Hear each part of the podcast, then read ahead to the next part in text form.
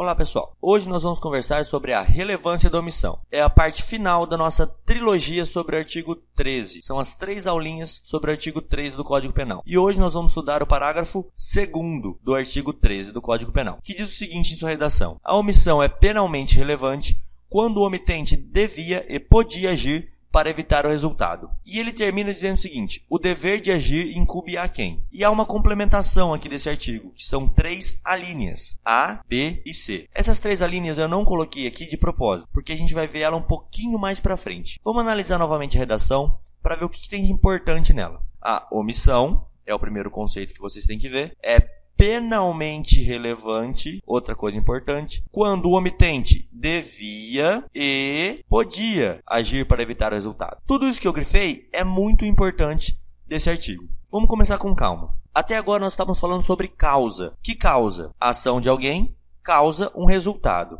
Mas olha que interessante, não só a ação, pode ser a omissão também penalmente relevante. Então, o que, eu estou dizendo isso? Ação, omissão. Eu estou falando da conduta de um agente. E essa conduta ela pode ser de duas formas. A primeira delas, que a gente já viu, é uma conduta comissiva, ou seja, uma ação propriamente dita. Quando a gente faz algo que estava proibido na lei. Por exemplo, matar alguém. O artigo 121 diz matar alguém, que é uma proibição ali. Se você mata alguém, se você comete esta ação, você responde a uma pena. Essa é uma conduta comissiva. Mas nós também temos a conduta omissiva, que é o segundo tipo aqui de conduta que eu posso ter. Ela pode ser omissiva, ou seja, em vez de uma ação, ela vai ser agora uma omissão. É o deixar de fazer algo a que estava obrigado.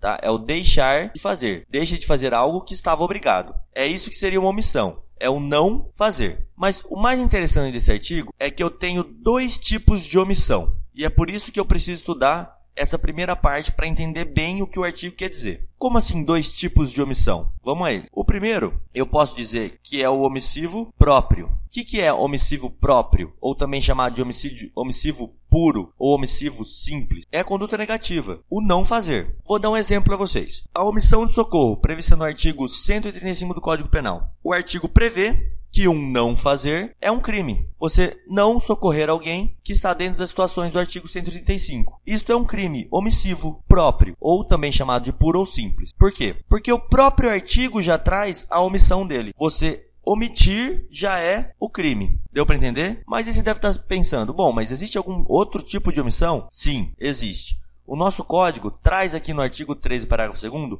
outro tipo de omissão. Qual é ela? É a omissão imprópria, ou o crime omissivo impróprio. Por que vem com esse nome de omissivo impróprio? Ou também chamado de comissivo por omissão, ou omissivo qualificado. Por que, que existe esse omissivo impróprio? Porque aqui Diferentemente do omissivo próprio em cima, ele não é mais um não fazer. Na verdade, eu trago aqui um conceitinho para vocês, ó. A conduta ela é positiva. O que o artigo vai pedir é uma conduta comissiva, só que ela vai ser praticada via o que? Omissão, por quem tinha, olha aqui a importância, o dever de agir para evitar o resultado. Ela pode ser tanto uma conduta dolosa, ou seja, que tenha culpa do agente, que tenha vontade de fazer aquela, aquela omissão, ou ela pode ser culposa, ou seja, que a culpa do agente aqui vem de negligência, imperícia, imprudência. Vamos entender melhor o que seria esse omissivo impróprio. Existem algumas pessoas que elas têm esse dever de agir, e é isso que daqui a pouquinho a gente vai estudar. Essas pessoas, elas podem cometer um crime de homicídio, por exemplo, não por ter uma ação, não por ter atirado em alguém, mas por não ter socorrido alguém que estava se afogando. Vamos dar um exemplo bem claro. A pessoa que é salva-vidas, ela está numa praia e vê um inimigo se afogando e fala: Bom, eu não vou salvar aquela pessoa que está no mar se afogando porque ela é meu inimigo, ela é meu desafeto. Eu não vou lá salvar essa pessoa. Então, o que ocorre aqui nesse caso? Ele está cometendo um crime que seria comissivo, ou seja, que seria uma ação, matar alguém, mas ele não está cometendo essa ação e sim, por uma omissão, está cometendo o crime. Deu para ficar claro? Não é uma ação dele que está fazendo o crime. Ele não está indo lá afogar. Ele simplesmente não está fazendo nada quando ele tinha o dever de agir por conta de ser salva-vidas. Então, ele deixar o desafeto dele morrer afogado é um crime de homicídio e não um crime de omissão de socorro. Por quê? Porque ele se encaixa nesse homicídio impróprio ou um comissivo por omissão. É um crime que deveria haver uma ação para acontecer, mas que ele vai acontecer porque por omissão,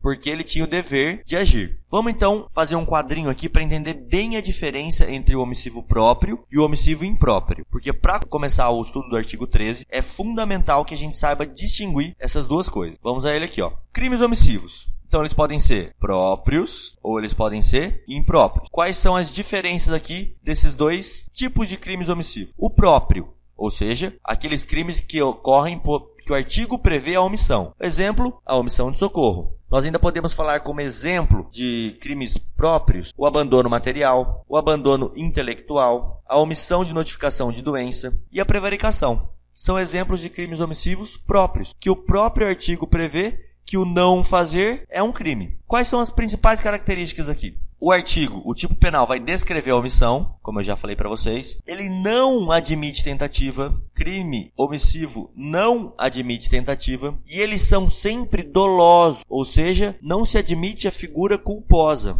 Não se admite negligência, imperícia imprudência. Tem que haver a vontade do agente cometer o crime omissivo próprio. E os impróprios? Os impróprios, o tipo descreve uma ação. Ou seja, pode ser um homicídio, pode ser uma lesão, pode ser qualquer outro crime que descreva uma ação, um fazer ele admite a tentativa. No crime omissivo impróprio, admite-se a tentativa. E ele pode ser tanto doloso como culposo. Mas por que, que o omissivo impróprio admite tentativa, pode ser doloso ou culposo, enquanto o omissivo próprio não pode? Porque, olha o outro nome que se dá para ele aqui, ó. Ele é um comissivo por omissão. Então, ele vai responder como se fosse uma atitude comissiva, ou seja, como se fosse uma ação, como se ele tivesse feito algo proibido. Por isso que vai se admitir a tentativa. No exemplo do salva-vidas, se alguém salva aquela pessoa que estava se afogando e o salva-vidas estava se omitindo, ele vai responder pelo crime de tentativa de homicídio.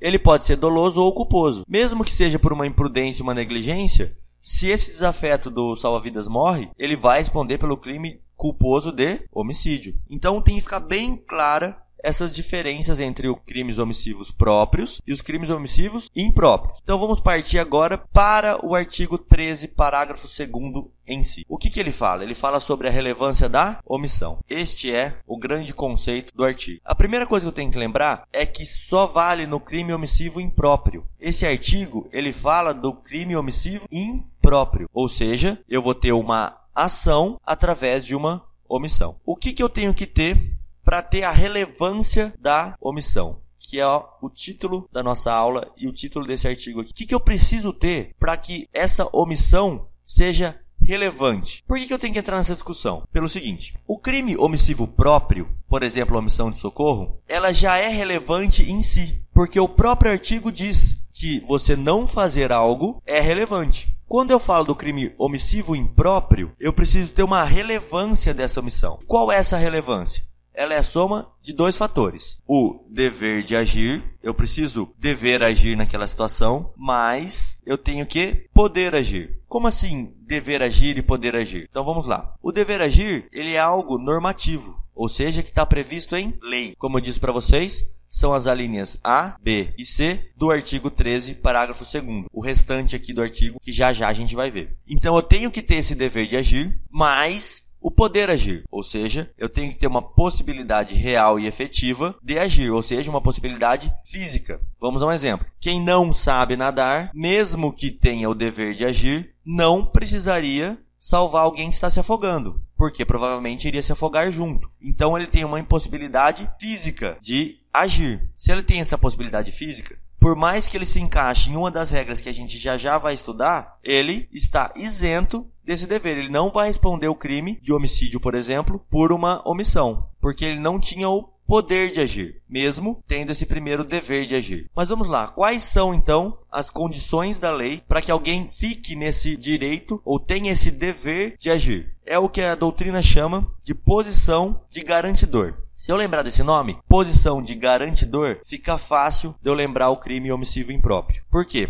Porque só vai responder crime omissivo impróprio quem assume a posição de garantidor, que garante daquela situação. Como assim, Rodrigo? Vamos aos três exemplos que existe na nossa lei, nas alíneas A, B e C do artigo 13, parágrafo 2. A linha A: tenha por lei obrigação de cuidado, proteção ou vigilância. É a chamada obrigação legal, então vamos ver o artigo aqui, ó. O dever de agir incumbe a quem? Tenha por lei obrigação de cuidado, proteção ou vigilância. Quem são essas pessoas que têm, por lei, obrigação de cuidado, proteção ou vigilância? Essas pessoas são, eu já dei um exemplo, o salva-vidas, que a obrigação dele vem do artigo 144, inciso 5 da Constituição Federal. Ele, por ser da área militar, ele tem uma obrigação de garantir integridade de quem está ali na praia. Então, um salva-vidas, quando alguém está se afogando, ele tem uma obrigação legal de acudir essa pessoa. Ele tem um dever de agir, e se ele puder agir naquela situação, se ele tiver todo o equipamento, se ele conseguir agir naquela situação, ele tem a obrigação legal de ir agir. Só que aqui a gente tem que lembrar o seguinte: a relevância da omissão aqui, esse dever agir mais esse poder agir, não quer dizer que ele tem que evitar o afogamento. Ou um médico, por exemplo, quando alguém chega enfermo a um hospital, ele não tem que evitar que a pessoa morra. Ele tem que fazer tudo para que a morte não ocorra. Se a morte ocorrer e ele tiver feito tudo que tivesse a seu alcance para evitar essa morte, é óbvio que ele não responde pelo homicídio. Se o salva-vidas fez de tudo o que ele podia para salvar o desafeto dele dentro do mar, mesmo assim o desafeto morre afogado, ele não vai responder pelo crime de homicídio. Por quê? Porque ele cumpriu o seu dever de agir, ele cumpriu aqui o poder de agir, mas por uma situação fora do alcance dele, ele já concluiu a posição de garantidor dele, mesmo assim essa pessoa veio a óbito. Diferente a situação do salva-vidas que é negligente que não leva uma boia, por exemplo, para salvar, só tem uma boia para ele, e ele foi negligente, imperito, imprudente ali na hora de fazer o resgate, ele vai responder pelo crime, porque ele tinha o dever de agir, ele podia agir e foi negligente, culposo. Ele vai responder porque ele tem uma obrigação legal de cuidado com as pessoas que estão ali na praia. Então, o que tem que ser entendido aqui é isso. Não é que tem que evitar a morte, mas tem que fazer tudo para que seja evitado a morte, a lesão e assim por diante. Então, a primeira pessoa que se obriga e se coloca na posição de garantidor é quem tem obrigação legal de fazer o cuidado, a proteção ou a vigilância. Vou dar mais um exemplo para vocês. Os pais com relação aos filhos. Isso está previsto no artigo 1634 do Código Civil. O pai tem uma obrigação legal de cuidado, de proteção e de vigilância com relação aos filhos. Se o seu filho morre por algo culposo ou então por uma vontade tua, você vê ele se afogando e não faz nada para salvar ele, podendo agir e o dever já vem legalmente previsto, você responde pelo homicídio dessa criança que está sob tua proteção. Vamos continuar então aqui nas alíneas do artigo para ver o segundo caso. O B. Qual é o caso B agora. De outra forma, assumiu a responsabilidade de impedir o resultado. Ou seja, o dever de agir incumbe a quem? De outra forma, assume a responsabilidade de impedir o resultado. Que outra forma? Outra forma que não a obrigação legal. Se na linha A ele fala que quem por lei tem obrigação, quem por outra forma que não a legal assume a responsabilidade de impedir o resultado. Como assim? Vamos entender isso. Antigamente, era quem tinha obrigação contratual, e essa era chamada obrigação contratual. Um exemplo bem claro é da babá, que cuida de uma criança, que por uma obrigação contratual, ela tem o dever de cuidar, de proteger, de vigiar aquela criança. Mas esse artigo não é mais entendido como obrigação contratual somente. Por quê? Porque hoje basta o agente assumir por conta própria e mesmo sem qualquer retribuição esse encargo de garantidor. Vamos a um exemplo bem claro aqui para vocês. Um pai vai à praia com seu filho, e pede para alguém, um desconhecido, para que dê uma olhada no filho enquanto o pai vai dar um mergulho. Esse alguém, mesmo não sendo remunerado, mesmo não tendo contrato nenhum, assumiu a responsabilidade de impedir que qualquer coisa acontecesse com aquela criança. Então, se essa criança se afoga e essa pessoa que o pai pediu para olhar não faz nada, sendo uma atitude culposa ou dolosa mesmo, Vamos supor que a pessoa esteja na praia e fale assim: ah, deixa esse moleque se afogar, ninguém mandou o pai deixar ele aqui comigo. Ele vai responder por um crime de homicídio e não de omissão de socorro, porque ele assumiu a responsabilidade de impedir o resultado. Um guia que leva alguém dentro de uma mata assume a responsabilidade de impedir o resultado. Um professor de natação, e aqui também é uma obrigação contratual, ele deixar uma criança se afogar numa aula dele, ele está assumindo a responsabilidade de impedir esse resultado. Se alguém se afogar numa aula de natação, tendo o professor o poder de agir aqui, tendo uma condição física real e efetiva de poder impedir esse resultado, ele vai responder pelo homicídio ou pela lesão que a criança sofrer, e não por uma omissão de socorro, por exemplo, porque de uma outra forma ele assumiu a responsabilidade e impediu o resultado. Essa é a mais complicada de entender, porém não tão complicada. Quando você se põe numa posição de garantidor, uma posição de impedir que um resultado ocorra, você responde por um crime omissivo impróprio. Qualquer um crime previsto com uma ação, você vai responder caso se omita. E a terceira e última previsão legal da posição de garantidor é a seguinte: com seu comportamento anterior, criou o risco da ocorrência do, res do resultado. Ou seja, o dever de agir incumbe a quem, com seu comportamento anterior, criou o risco da ocorrência do resultado. Este é muito simples mesmo de entender. Vamos supor que alguém está fumando dentro do cinema e joga essa bituca de cigarro em cima de um banco e esse banco começa a pegar fogo. Essa pessoa, com o seu comportamento anterior, criou o risco da ocorrência de um resultado. Qual? A morte das pessoas ali dentro desse cinema. Então ela teria o dever legal de assumir a posição de garantidor e evitar ou tentar evitar com todas as suas forças que esse resultado ocorresse. Então essa pessoa que deu causa ao incêndio, ela tem o dever e se ela puder agir ali naquele momento, ela deve assumir a posição de garantidor e prestar cuidado, proteção e vigilância com relação a todas as outras pessoas que estão dentro do cinema. Ela tem que conseguir tirar as pessoas dali de dentro, ou tem que fazer de tudo para que essas pessoas saiam assumindo o risco de entrar ali perto das brasas, o máximo que uh, a possibilidade real e efetiva permitir para ela de ajudar todas as pessoas.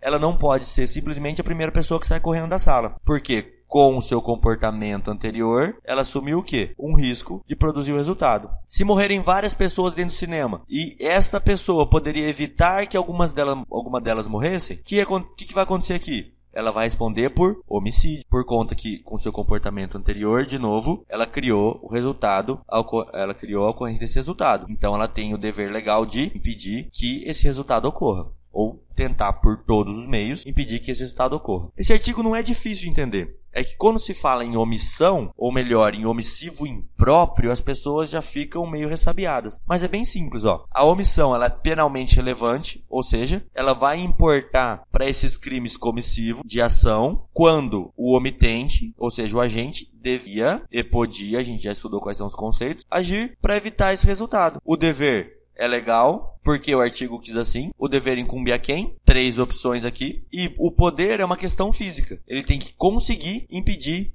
esse resultado aqui que a gente está estudando. Então o artigo é simples, é bem fácil de entender. O que cai na prova é isso. Se você entender todos esses conceitos, você entendeu a relevância da omissão. Bom, pessoal, muito obrigado.